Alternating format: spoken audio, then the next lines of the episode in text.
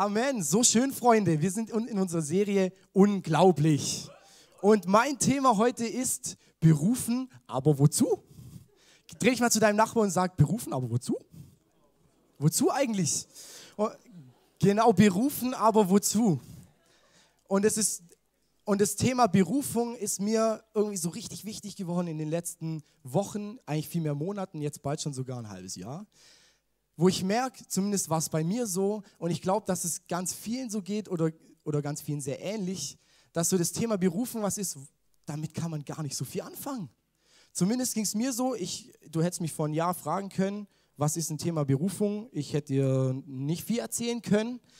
Und mir ist ganz arg wichtig, dass wir heute wirklich da was Neues, und das ist mein Gebet, dass wir heute wirklich da was Neues mitnehmen können und dass es eine Sache ist, wo nicht wehtut, wenn man dran denkt. Ich glaube, ganz oft, wenn wir das Thema Berufung hören, dann verbinden wir das gleichzeitig irgendwie. Also ich habe immer das Gefühl, es ist so eine Planlosigkeit oft da. Man verbindet es vielleicht mit so ein bisschen, ähm, ich weiß gar nicht wohin, ich weiß nicht mehr, was es ist. Und ganz oft habe ich das Gefühl, dass beim Thema Berufung so aufkommt, wow, mega der Druck, ich muss irgendwas hinterherlaufen. Erreicht kriegen tue ich es eh nicht und wenn ich Pech habe, dann äh, verpasse ich es und dann kann ich nicht meine Berufung leben.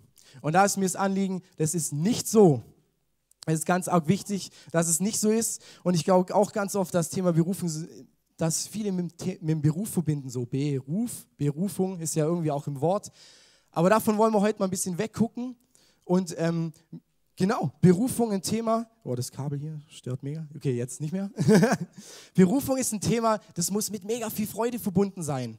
Wieso? Weil Berufung das ist genau das, dafür hat dich Gott gemacht. Und wenn du darin läufst, in dem, wofür Gott dich genau gemacht hat, dann füllt dich das komplett aus. Und das heißt im Umkehrschluss, wir müssen uns mega freuen.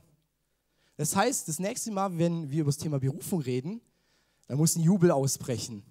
Das müssen wir festhalten. Berufung muss in dir eine Freude auslösen. Warum? Weil du weißt, wofür es sich lohnt zu leben. Hör ich da mal ein Amen. genau, ganz wichtig, wenn, ich möchte heute mal noch so ein bisschen so den Horizont darstellen erweitern. Wenn wir über das Thema Berufung reden, dann ist es nicht immer auf mich selber bezogen oder auf eine Be Person, ist nicht die Berufung nur auf eine Person zu sehen, sondern auch ganze Organisationen, Kirchen können eine Berufung haben. Dass wir auch, wenn wir jetzt mal über das Thema Berufung so speziell reden, dass wir da auch mal immer so dran denken, okay, was ist bei mir, aber was ist es auch vielleicht bei uns als Church? Oder was ist es auch in einer anderen Organisation, wo wir noch drin sind, was ist da vielleicht die Berufung? Weil das ist ganz arg spannend und hat auch oft äh, so ein bisschen unterschwellig auch mit deiner Berufung zu tun. Deshalb fühlst du dich manchmal auch in einer anderen Kirche wohler als in einer anderen. Genau. Jetzt fragt man sich, Berufung, was hat das mit Glaube zu tun? Und da ist ganz arg wichtig und es knüpft so ein bisschen an die Predigt an vom, vom David von letzter Woche, verrückt so zu glauben. Und wenn wir über Berufung reden, dann reden wir auch immer über Pläne von Gott, die er für unser Leben hat und die wir auch teilweise nicht kennen. Und da ist ganz wichtig, unsere Pläne sind manchmal gut, aber die von Gott sind besser. Und wenn Gottes Pläne besser sind, dann sind sie oft nicht so, wie wir denken. Und dadurch wirkt es für den normalen Menschen völlig verrückt, irgendeine Sache zu machen, vielleicht was zu studieren, was, was man nie gedacht hätte, was voll risikoreich ist und wo man gar keine Aussicht drauf hat, dass es irgendwann äh, dass man da mal Geld verdient oder so. Aber, aber da zu sehen, wir, wenn wir in den Plänen von Gott laufen, dann wirkt es vielleicht von außen verrückt, aber dass wir da den Glauben haben, dran zu bleiben und sagen, yes, und mein Gott ist größer als die Wege, die ich mir ausgedacht habe oder wo die Gesellschaft, meine Familie vielleicht sogar sagt, dass, äh, dass die besser wären. Die wirken oft unlogisch und Oft sehen wir die Pläne noch nicht. Und da ist es wichtig, dass wir da den Glauben entwickeln und das Vertrauen dran, dass, dass die Pläne von Gott aber dann auch Wirklichkeit werden, wenn wir uns da reinstellen. Johannes 20, Vers 29, da sagte Jesus zu ihm, du glaubst, weil du mich gesehen hast. Glücklich sind die, die mich nicht sehen und dennoch glauben. Oder auch 1. Korinther 5, Vers 7, denn wir leben im Glauben und nicht im Schauen. Und das ist, das ist genau, genau das. Glauben bewegt sich im Unsichtbaren und nicht im Sichtbaren. Da muss man eigentlich gar nicht mehr viel hinzufügen zu den Bibelversen. Die sprechen schon für sich. Glauben bewegt sich im Unsichtbaren und nicht im Sichtbaren. Und Glaube fängt da an, wo unsere Kontrolle aufhört. Come on. Und das ist doch genau das, wo wir uns immer wieder finden, zumindest ich, wo wir immer wieder mit zu kämpfen haben, dass wir Vertrauen abgeben. So, wir wünschen uns doch ganz oft, Jesus, zeig mir die Karte, den Plan für mein Leben. Zeig mir, was dran ist, dass du in einem Jahr bist du hier, in den anderen Jahren hier, dann machst du das und dann bist du noch hier ganz am Ende in der Rente, dann machst du noch das und dann bist du bei mir ich muss dich enttäuschen, ich habe lange nachgeguckt, ich habe noch nie jemanden erlebt, der so einen Plan von Gott gekriegt hat. Und ich glaube, da ist auch ganz ein entscheidender Punkt dran, auch wenn wir es uns manchmal wünschen würden, nämlich wenn wir so einen Plan erhalten würden, wenn wir wüssten, was passiert und was geschehen wird, dann bräuchten wir nicht mehr glauben, weil wir es schon wissen. Und das ist genau das, dann geht nämlich der Glaube verloren und somit auch echt eine Grundlage, die wir für uns brauchen. Und zum anderen, es würde uns, glaube ich, völlig überfordern. Ich glaube, also mich würde es überfordern, wenn ich wüsste, was ich in zehn Jahren mache. Und da brauchen wir den Glauben, dass wir wirklich wissen, Gott hat unseren perfekten Plan in der Tasche und er wartet nur darauf, dass du anfängst, auf diesen Weg zu laufen, damit das Realität wird, was er für dein Leben wirklich auch vorhat. Glaube beginnt, wo Kontrolle aufhört. Das können wir sich mal aufschreiben. Und jetzt wollen wir uns ganz praktisch angucken an der Person Petrus. Und ich habe so drei Stationen rausgesucht äh, in, der, in dem Leben von, von Petrus, wo wir mal ein bisschen genauer schauen können, was Berufung ist, wie, wie, wie das überhaupt aussieht und ähm, wie das Petrus auch gelegt hat. Und mir ist ganz arg wichtig, dass wir da auch unterscheiden zwischen zwei, ich habe es mal so Arten von Berufung. Und zwar zum einen, ich habe es mal genannt, deine höchste Berufung. Das ist das eine. Und das andere ist ähm, deine spezifische Berufung. Und das war für mich eine mega Offenbarung, dass es einmal wie so eine höchste, eine höchste Berufung gibt. Da gucken wir jetzt gleich rein. Die ist eigentlich allgemein und für jeden gleich. Und dann gibt es im zweiten Zug, und darauf baut es nämlich auf, die spezifische Berufung für dein Leben. Und das ist dann das, was in der Organisation, in deinem Leben das Spezifische nochmal ist. So das, was auch Gott dann persönlich in dich reingelegt hat und was er möchte, was du in der Welt erreichst. Und da kommen wir zur ersten Station von Petrus und da haben wir auch unseren ersten Punkt. Jesus ruft dich zu ihm. Jesus ruft dich zu ihm. Und Jesus predigt am See Genezareth, steigt dann bei Simon oder Simon Petrus ähm, ins Boot und dann gehen sie fischen. Er hat letzte Nacht nichts gefangen gehabt, ist dementsprechend nicht so motiviert, aber gehorcht da schon Jesus, wenn er sagt, lass uns, lass uns rausfahren und nochmal fischen gehen. Wenn Jesus das sagt, dann macht er das halt mal. Und was passiert? Die Netze sind übervoll. Er fängt Fische, dass hier das Boot untergeht. Und da fängt jetzt die Bibelstelle an, auf die wir schauen wollen in Lukas 5, 10, Vers 11. Lukas 10, nee, Lukas 5, 10 bis 11, Entschuldigung. Auch Jakobus und Johannes, die Söhne des Zebedäus, waren voller Staunen. Jesus sagte zu Simon, hab keine Angst. Von jetzt an wirst du Menschen fischen. Und sobald sie am Ufer angelangt, angelegt hatten, ließen sie alles zurück und folgten Jesus nach. Wow. Höchste Berufung habe ich gerade gesagt. So im ersten Moment denkt man, okay, krasses Wunder, cool, cool Story, Bro. Aber was hat es jetzt mit mir zu tun? Und da müssen wir sehen, als erstes mal das Wunder schon während dem Fischen, das praktisch vorausgeht, dass Jesus da übernatürlich wirkt. Und dann tut Jesus dem Simon oder Simon Petrus wie so, schon so einen kleinen Teaser geben für seine spezifische Berufung dann. Und zwar sagte, ab jetzt an wirst du Menschen fischen. Ich weiß nicht, wie es im Petrus ging. Ich könnte mir darunter jetzt nichts vorstellen. Irgendwie soll ich da jetzt eine Angel in Menschenmengen reinhalten und dann mal gucken, ob jemand anweist. Ich weiß nicht. Aber da zu sehen, ich glaube nicht, dass Petrus zumindest ganz verstanden hat, was Jesus damit meint. Aber wo er auch da schon in dieses Übernatürliche eigentlich so in der Berufung für ihn, da auch schon eine Übernatürlichkeit reinbringt. Im gleichen Zug sagt er, hab keine Angst. Und das ist, glaube ich, ganz wichtig, auch für uns. Haben wir Angst vor unserer Berufung, für dem, was auch Gott übernatürlich durch dich wirken will? Oder machen wir es mit wie Petrus oder wie die, die ganzen Jungs hier und sagen, okay, und dann folge ich ihm nach. Und das ist, das ist so krass in Vers 11. Und sobald sie am Ufer angelegt hatten, ließen sie alles zurück und folgten Jesus nach. Und das ist die höchste Berufung für unser Leben in erster Linie. Und zwar, dass wir bei Jesus sind und dass wir bei Jesus bleiben. Folgende Bibelstelle verdeutlicht es nochmal besser. Und zwar Markus 3, 13 bis 15. da ruft Jesus seine Jünger dann das erste Mal so zu sich. Markus 3, 13 bis 15, Jesus stieg auf einen Berg und rief die zu sich, die er bei sich haben wollte. Sie traten zu ihm und er bestimmte zwölf, die er Apostel nannte. Sie sollten ständig bei ihm sein und er wollte sie aussenden, damit sie seine Botschaft verkündeten und in seiner Vollmacht die Dämonen austreiben. Es das heißt, der, der Petrus oder dann auch hier jetzt alle Jünger, das Erste, wofür Jesus sie beruft, ist nicht, dass sie rausgehen und irgendwas machen, hier Dämonen austreiben oder was auch immer, Menschenfischer sein. Die erste Berufung von Jesus für uns und für die Jünger in dem Fall war, dass sie bei ihm sind und dass sie bei ihm bleiben. Und das war's. Haben wir das kapiert? Die erste und die höchste Berufung für dein Leben, für mein Leben, ist, dass wir bei Jesus sind und dass wir bei ihm bleiben. Und dann folgt im zweiten Schritt die spezifische Berufung, gucken wir uns gleich nochmal genauer an, wo es dann heißt, okay, und sie wurden ausgesandt, der eine dahin, der andere dahin, oder Petrus, der dann Menschenfischer werden sollte. Und später sehen wir dann nachher, kriegt er dann auch nochmal mehr ein bisschen gesagt. Aber das ist ganz arg wichtig. Deine höchste Berufung ist, bei ihm zu sein und bei ihm zu bleiben. Und plötzlich kommt da gar nicht mehr so ein Druck auf. Es fühlt sich gar nicht mehr so schwer an, oder? Also ihr könnt hier drin bleiben, es geht. Oder? Man hält es aus. Die erste und die höchste Berufung für dein Leben ist, dass du bei Jesus bist und dass du bei ihm bleibst. Und das ist die Grundlage für alles Weitere. Und ich sage dir eins, es würde für unser Leben ausreichen. Das, wär, das würde für unser Leben ausreichen. Ich bräuchte nichts mehr machen wahrscheinlich und es würde mich schon überfordern. Wahrscheinlich würde ich es nicht mal hinkriegen. Oder ziemlich sicher würde ich es nicht hinkriegen. Aber dass wir das verstehen, die Grundlage, auf dem dann alles aus, aufbaut, höchste Berufung, bei ihm zu sein und bei ihm zu bleiben. In anderen Worten gesagt, dass du deine Identität als Sohn oder Tochter lebst. Und ratet mal, was wir dafür brauchen.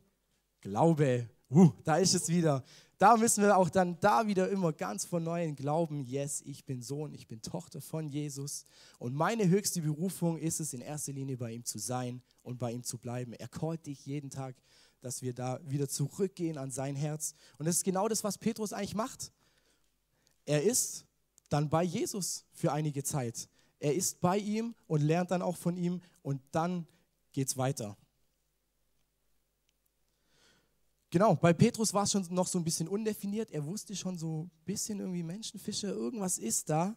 Und ich glaube, dass auch ganz oft wir wie so ein bisschen spüren, wenn wir es nicht schon wissen, immer vorausgesetzt. Ich bin auch nicht allwissend. Ich weiß auch nicht meine komplette Berufung, aber so, so ein bisschen so ein Gespür dafür gekriegt, okay, Gott, wo zieht es mich hin? Und Berufung ist eine Sache, die legt Gott ganz tief, in dein, ganz tief in dein Herz rein. Und das, wie so diese, dieses Wissen schon, Petrus wusste irgendwas mit, mit Menschen, Fischen, dass das vielleicht ist, wo du immer wieder merkst, da zieht es mich so hin. Das ist was, vielleicht unterschwellig, da hat Gott was in mein Leben gelegt, was immer wieder so wie so ein bisschen anklopft, so ey, vielleicht mit dem irgendwas. Und da machen wir direkt weiter mit dem zweiten Punkt. Und zwar ist er dann auf dem Wasser.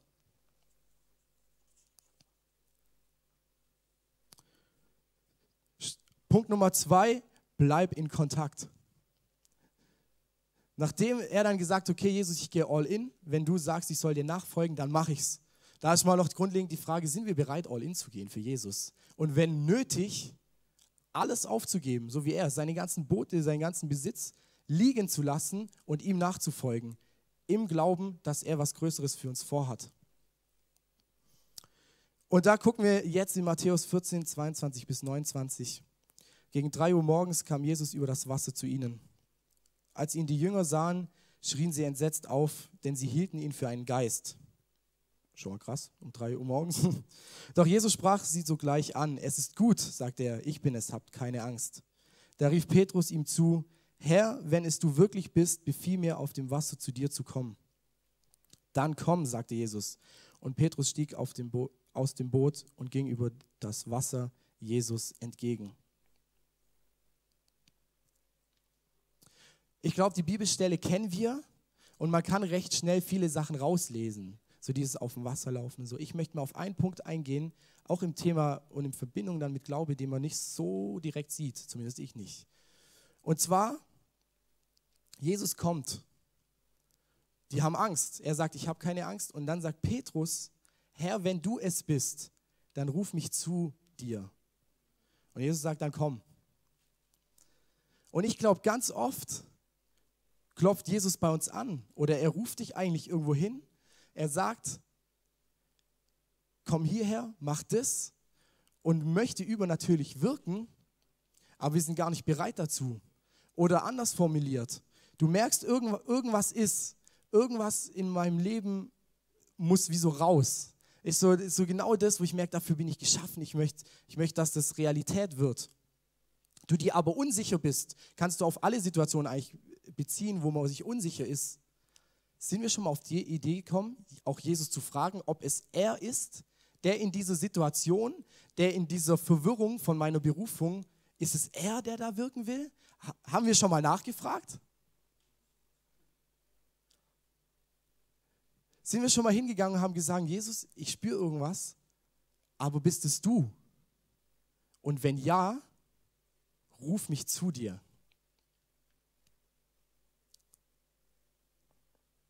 Wenn ja, ruf mich zu dir. Da möchte ich echt ermutigen, wenn du merkst, da ist irgendwas dran, dann sag, Jesus, bist du es und erwarte, wir hatten es vorher beim Gebet, und erwarte, dass er zu dir spricht. Und dass du wie den nächsten Schritt gesagt kriegst, was für dein Leben auch dran ist. Fragen wir bei Jesus nach, wenn wir uns unsicher sind? Und wenn wir es schon wissen oder eine Antwort kriegen, sind wir dann auch bereit, auf dem Wasser zu laufen? Sind wir dann bereit, auch zu sagen, okay, ich mache den Schritt raus aufs Wasser, voll ins Übernatürliche rein? Ich weiß nicht, äh, ob das jemand schon mal gesehen hat. Physikalisch unmöglich. Dass dann Petrus auch sagt, okay, und ich mache den Schritt raus zu dir, Herr, und lauf dir entgegen. Kleine Notiz am Rande, Jesus hat sich nicht im Boot befunden. Jesus war nicht im Boot.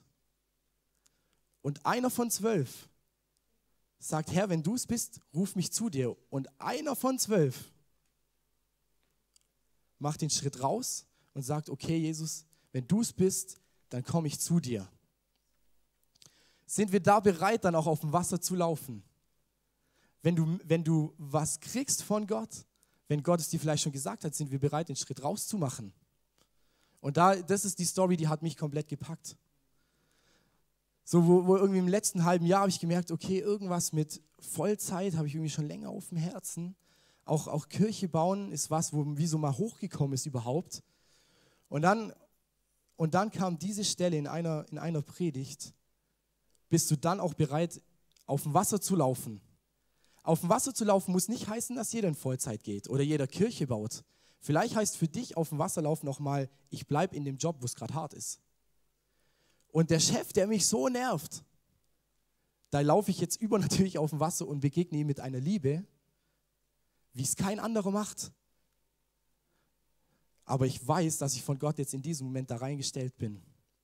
Sind wir da echt bereit, auf dem Wasser zu laufen und sagen, Herr, wenn du es bist, ruf mich zu dir. Und dann bin ich bereit, da auch den Schritt rauszumachen. Und dann wissen wir, dann wissen wir alle, oder die meisten zumindest, er fängt an zu laufen und dann kommen die Wellen. Dann kommt der Sturm, er, er fokust wieder auf das Außenrum, anstatt sich auf, auf Jesus zu konzentrieren und er geht unter. Aber Jesus ist direkt da.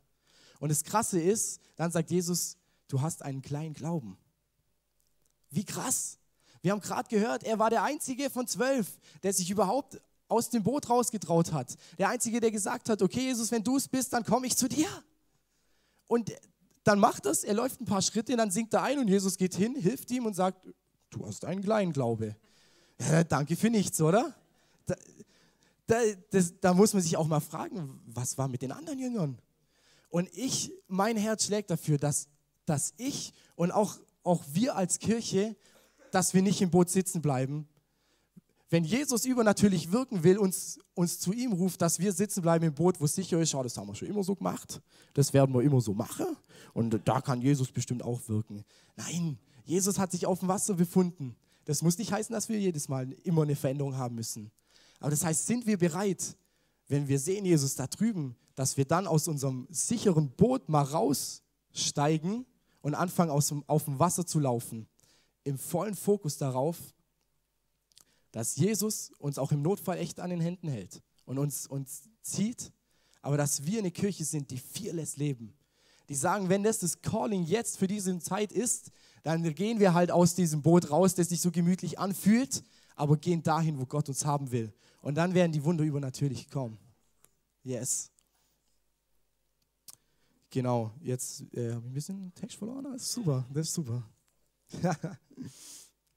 genau, ey, das ist echt so oft, ich glaube ganz oft, viel öfters als wir es merken, wie ich es merke, ruft Jesus eigentlich einen irgendwo hin oder, oder wartet nur auf dich, dass du irgendwo reingehst, dass du sagst, ich mache den Schritt, auch wenn ich es nicht ganz check. Ich check nicht mal genau wieso. Aber ich sage, und wenn du es bist, Herr, dann gehe ich raus und glaube daran, dass du einen besseren Plan hast als ich. Ey, wir wissen es doch eigentlich, aber glauben wir es und erwarten wir dann auch, dass er Übernatürliches tut und dass wir in ein Leben reinkommen, das übernatürlich geführt ist von ihm. Dann kommt eine Zeit danach, wo wir viel lesen, auch von, von Petrus, ähm, wo er eigentlich Sachen macht, die sind richtig kacke. Da, wo man eigentlich denkt, sag mal, was ist denn jetzt los? So, Petrus, der, der auf dem Wasser läuft als einziger. Wir haben da einmal, dass er dann, ähm, dass er dem, dem einen römischen Soldaten das Ohr abschlägt dass er Jesus dreimal verleugnet. Wie krass ist denn das? Jesus nennt ihn sogar einmal Sohn des Teufels, geh hinter mich, sagt er in einer Bibelstelle. Also da sind echt ein paar Sachen, wo man denkt, okay, das ist eigentlich so okay. Da, und ich glaube, ähm, dass da oft so das Gefühl aufkommen könnte, boah, jetzt hat er es aber verkackt. Jesus dreimal verraten. Also jetzt kann er nicht mehr in die Berufung reinkommen, die eigentlich für ihn erwartet ist. Da hat er noch das Ohr abgeschlagen. Ist irgendwie noch vorlaut. Jesus selber nennt ihn Sohn des Teufels. Also jetzt kann, das muss ja irgendeine Sperre haben. Und da müssen wir sehen, es kommt, es kommt nicht auf, auf unsere Leistung drauf an. Es kommt auch nicht darauf an, wie oft wir versagen oder wie oft wir irgendwas machen. Berufung heißt, heißt nicht Perfektion, sondern Glaube. Und das ist genau, was Petrus ausgezeichnet hat. Er ist diverse Mal gefallen. Jesus verleugnet da jemand Moor abgeschlagen und was auch immer. Aber Petrus steht immer, immer wieder auf und stellt sich dann und, und, und macht sich verletzlich und sagt, Jesus, aber ich liebe dich. Ich glaube an dich. Und das zeichnet Petrus da echt voll aus. Er sagt, okay, ich habe dich dreimal verleugnet, habe davor auch gesagt, werde ich nicht machen aber Herr, hier bin ich und ich liebe dich. Und das ist das Ding. Berufung heißt nicht Perfektion, wir müssen nicht alles perfekt ausführen, sondern Glaube. Haben wir den Glauben auch da, wenn wir mal versagen, dass unser Gott größer ist als unser Versagen. Und dann, und jetzt kommen wir zu dem Punkt, dann kommt die spezifische Berufung. Das ist Punkt Nummer drei die spezifische Berufung. Da wird es jetzt mal so richtig konkret. So, da müssen wir aber auch sehen, haben wir es noch im Kopf, Punkt Nummer eins, in erster Linie bei Jesus sein und bei Jesus bleiben. Jetzt kommt die spezifische Berufung. Da gucken wir mal in Matthäus 16, 17 bis 19. Da erwiderte Jesus, glücklich bist du, Simon, also Petrus, Sohn des Johannes, denn das hat dir mein Vater im Himmel offenbart. Von einem Menschen konntest du das nicht haben. Von nun an sollst du Petrus heißen. Auf diesen Felsen will ich meine Gemeinde bauen und alle Mächte der Hölle können ihr nichts anhaben. Ich werde dir den Schlü die Schlüssel zum Himmelreich geben. Was du auf der Erde bindest, wird auch im Himmel gebunden sein. Und was du auf der Erde öffnest, wirst du auch im, wird auch im Himmel offen sein. Wow. Das ist meine Berufung, oder? Und das vom Verleugner. Das ist vom Verleugner, das ist eine krasse Berufung. Auf ihn wird seine ganze Kirche gebaut sein allein der Part wird mir reichen, wo es heißt, was du auf Erden bindest, wird auch im Himmel gebunden sein. Wow. Wow, wie krass. Ey, die Berufung, die ist riesig. Er kriegt so einen, einen krassen Auftrag auch von Gott, obwohl er auch ein paar Mal versagt hat. Aber da ist immer wieder, das heißt nicht Perfektion, sondern Glaube. Und da wird, das der Punkt, wo dann so Jesus ihm seinen nächsten Schritt offenbart für seine spezifische Berufung jetzt dass er sagt, und geh hin und auf, auf dich, du bist der Fels, hier will ich meine Gebau Gemeinde brauchen. Kleine Quizfrage am Rande. Glaubt ihr, er hat dafür Glaube gebraucht? Ja? Ich glaube auch. Ey, das ist, das ist so riesig, was er da von Jesus gesagt kriegt. Das hat ihn wahrscheinlich umgehauen. Und dann braucht es den Glauben, dass er sagt, ich aus eigener Kraft weiß ich nicht, wie ich es hinkriegen soll. Aber wenn es mein Auftrag ist, von dir her, dann gehe ich los und dann wird es funktionieren. Da braucht es den krassen Glauben, sich in solche Sachen reinzustellen. Und wenn wir dann auch in der Gesellschaft, wenn wir in der Gesellschaft komisch wirken, wenn es aussieht, ey, das ist völlig verrückt, wie es der David gesagt hat, das ergibt überhaupt keinen Sinn. Da wirst du nie Geld verdienen. Das wird nie funktionieren. Wenn Gott es sagt, dann wird es funktionieren. Weil Gott bestellt nicht und bezahlt nicht die Rechnung. Gott bestellt nicht, ja doch, war richtig. Sondern wenn Gott bestellt, dann zahlt er auch die Rechnung. Ganz arg wichtig. Und ich glaube, ähm, dass das ganz wichtig ist, dass wir den Glauben wirklich haben und auch den Glauben, ey, glaubst du, dass Gott für dich eine riesige Berufung vorbereitet hat. Aber wenn wir nicht bei ihm sind, bei ihm bleiben, bringt es nichts, dass wir da keinen Druck aufbauen. Aber Gott hat was Riesiges für jeden von uns Einzelnen vor, in einer ganz unterschiedlichen Form. Und sind wir bereit, wenn, es soweit sein sollte, dass wir sagen, yes, und ich stelle mich da rein, ich habe den Glauben dafür, dass, dass mein Gott Übernatürliches für mein Leben vorbereitet hat. Und ich glaube, ganz oft und auch ganz oft in Literatur und wenn man Sachen liest, wenn wir das Thema Spezi oder Berufung hören, Berufung ist, also zumindest war es mein Verständnis immer, dass wir, wenn wir das Wort Berufung hören, denkt man eigentlich an die spezifische Berufung. So an das, was, was dann nochmal so das Extra ist, was für mich nochmal gilt. Und da hört man dann ganz oft, okay, mach einen Gabentest. Du musst, du musst rausfinden, was deine Gaben sind und dann wirst du auch wissen, was du tun musst. Klingt erstmal logisch, ist auch nicht falsch, nichts gegen die Gabenteste.